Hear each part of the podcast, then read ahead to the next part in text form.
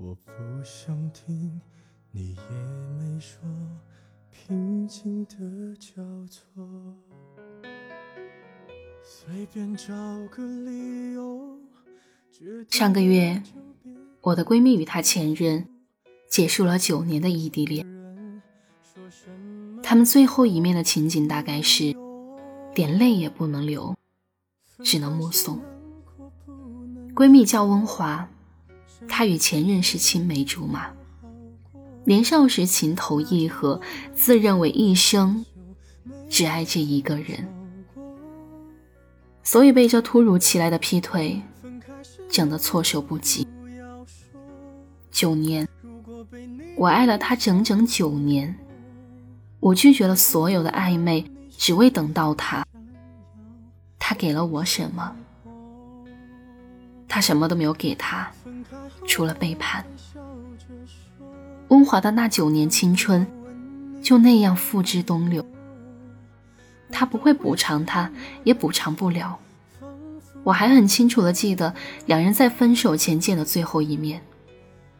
温华特意化了妆，穿了平常都舍不得穿的衣服，还有他在他成人礼的那一年送了一双高跟鞋。他问我怎么样，我说不错，像是换了一个人。其实我最想说的是，白色衬衫和帆布鞋，和他更配。但是，当你知道闺蜜的男友是一个多么渣而滥情的人的时候，你不能直接告诉他，因为很多女孩都是不撞南墙不回头的。你能做的，只有在她哭的时候递纸巾。那天回来之后，问话还是蹦蹦跳跳，开心的不得了。她说，她把初吻给他了。听到闺蜜这样说，我也渐渐对他们的异地恋树立了信心。我觉得这个男人说不定真的值得她这样去等待。但好景并不长，一周之后，闺蜜便收到她另一个女朋友的短信。他们在同一座城市，被迫成为第三者的温华不相信这一切。他说他会对我好。那么细心，怎么可能会脚踏两只船？不会的。而出事后的他选择了逃避，利用冷暴力来对抗两个女人的追问和不满。冷暴力真的让人很恶心，既不能给你理由，也不能给你答案，让你一个人置身冰天雪地，烦扰、担忧、心烦。就是不让你解脱，而他却该玩玩，该吃吃，该睡睡，这种感觉真的很恶心。无奈之下，温华提出了分手。众所周知，她的男友是一个超级大暖男，说话温声细语，对她也是关怀备至，甚至对她周围的朋友也是彬彬有礼，非常绅士。所以，不但说温华本人。我们都无法相信他劈腿的事实。他伪装的真的太好了，打着暖男的幌子，却做着渣男的事情。分手不久，他又提出复合，大概觉得温华还有剩余的价值，所以不甘心。而他的另一位女友也同样收到了挽回的信息，最后也接二连三的被爆出他无数备胎的事实。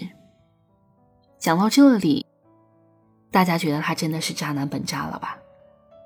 温华遵循分手见人品的原则，没说过他一个坏字，但我们都清楚的知道，他给两个女生造成的伤害是莫大的。话说，暖一个人是暖男，暖一群人是中央空调，但现实生活中究竟怎样区别渣男和暖男呢？一向老实内敛的人也可以做出很浪漫的事儿，而一个温柔绅士的谦谦君子，也会变得心如冷石。知人知面不知心，所以很多单纯的女孩，在识别男友这一方面也是屡屡受伤。到底是识人不清，还是他们功力太深？百度上说，每一个渣男都是演员。我觉得，越久不一定可以见人心，但是一定可以让你看出他的一些端倪。所以，女孩子呀，在择偶方面一定要慎重考虑，加以市场，并用心感受，千万不能一头栽进对方的蜜罐里，失去自我。也不要随随便便就下定决心，将一生托付给别人，或者非谁不嫁，比如温华。当然，我个人其实并不看好长期异地的感情。那种下雨了不敢问你有没有带伞，天冷了不敢问你有没有加衣服。但是如果你真的选择了异地恋，就请一定要忠诚，因为没有一个人的感情是活该被浪费的。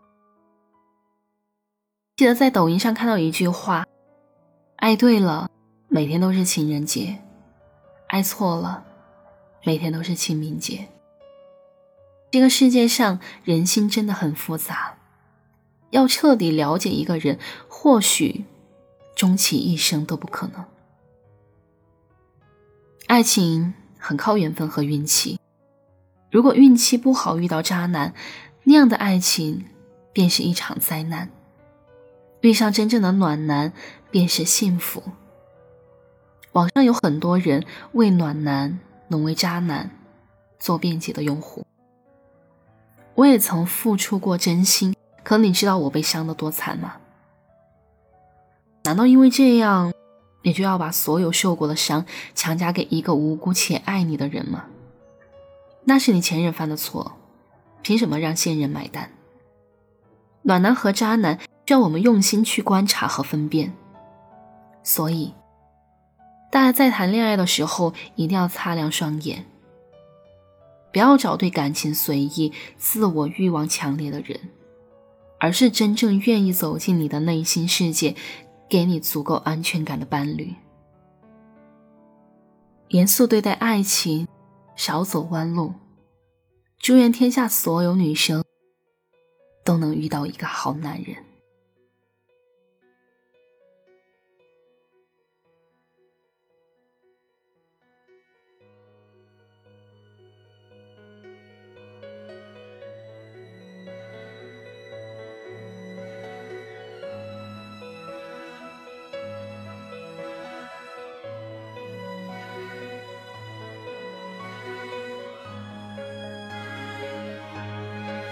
分开心难过不能说，谁没谁不能好好过。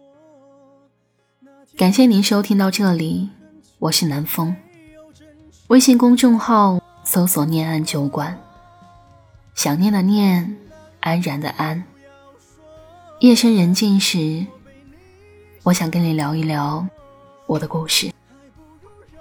晚安，亲爱的你。